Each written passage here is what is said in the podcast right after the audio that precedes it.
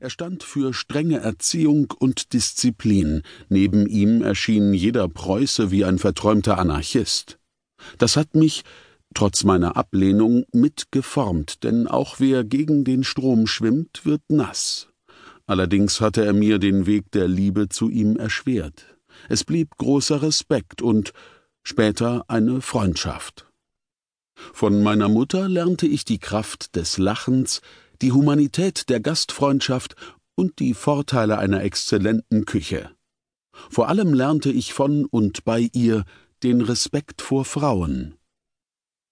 Ich kann es nicht erklären, aber seit meiner Kindheit wohnen zwei Seelen in mir, die eines Naturforschers und die eines Literaturliebhabers und Erzählers. Ich lese bis heute mit größter Spannung ein Buch über Kopernikus oder über Vulkane oder Urpflanzen und sehe am liebsten Natur- und Tierfilme. Zuletzt habe ich einen Dokumentarfilm über Ameisen gesehen, der jeden Krimi in den Schatten stellt. Und bereits mit zehn beschloss ich, alle Romane der Welt zu lesen. Mit sechzehn gründete ich eine literarisch-kulturelle Wandzeitschrift in meiner Gasse. Mit siebzehn veröffentlichte ich meine ersten Kindergeschichten Der fliegende Baum und Wie die Mohnblume eine neue Welt entdeckte. Der fliegende Baum entfaltete zum Ärger der Nachbarn ungewöhnliche Blätter. Sie sahen aus wie Monde, Sterne, Sonnen oder gar Schwalben, und er begann vom Fliegen zu träumen. Die Mohnblume wollte nicht glauben, dass die Welt hinter dem großen Stein endete. Sie kletterte trotz der Mahnungen ihrer Freunde hinauf, bis sie entdeckte, wie klein der Stein im Vergleich zur großen Welt war. Doch sie musste für ihren Mut teuer bezahlen. Ich studierte mein Lieblingsfach Chemie und wollte mit meinen zwei Seelen Chemielehrer und Schriftsteller werden. Ich wollte Damaskus nie verlassen, aber ich musste, die Zensur verbot die Wandzeitschrift und hätte mich erstickt. Der Militärdienst drohte. Die stalinistische KP hatte mich bitter enttäuscht. Ich stand auf dem Sprungbrett. Eine gescheiterte Liebe gab mir den letzten Stoß, und ich sprang ins Exil. Rote Linien mein Leben in Damaskus war von Angst und von roten Linien geprägt. Das Baath-Regime, angeblich angetreten, um uns zu befreien, brachte dem syrischen Volk nur Katastrophen und schlussendlich die Herrschaft des Assad-Clans und dem irakischen Volk das Regime von Saddam Hussein.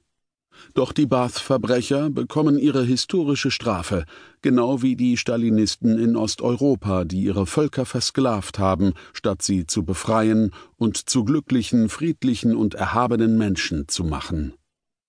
Wie dieser Konflikt auch ausgehen mag, die Verbrechen des Regimes werden für immer den Namen der Baath-Partei und deren Täter besudeln.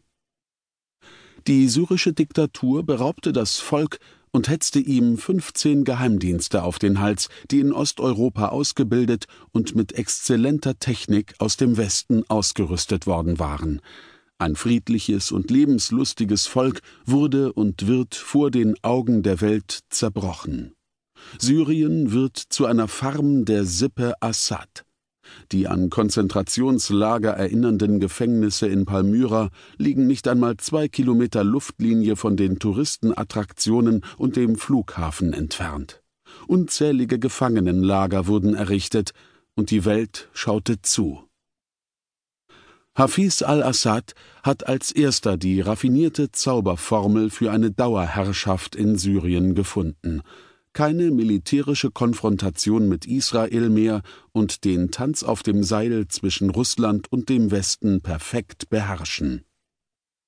Aber es wäre zu einfach, alles dem Assad-Regime, Russland oder dem Westen in die Schuhe zu schieben.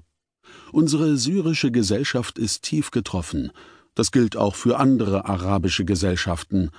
Nach dem Niedergang des Abbasidenreiches im zehnten Jahrhundert nach den Kreuzzügen, dem Mongolensturm, der Zersplitterung in winzige Mameluckenstaaten, gefolgt von 400 Jahren osmanischer Herrschaft, vom europäischen Kolonialismus und nach einer kurzen Phase der Demokratie von über zehn Putschen, die zum größten